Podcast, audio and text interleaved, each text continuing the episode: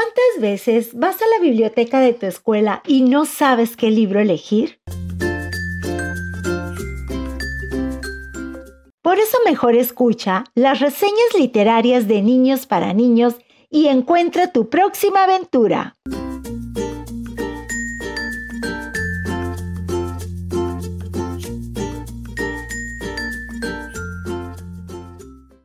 El genio pirata de Jaime Alfonso Sandoval, ilustrado de Manuel Monori.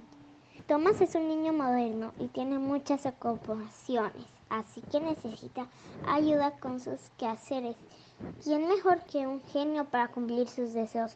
Pero Tomás aún no sabe, algunos genios dan mucho trabajo de qué tipo será el que le tocó. Soy Fátima Gallegos y este libro es El genio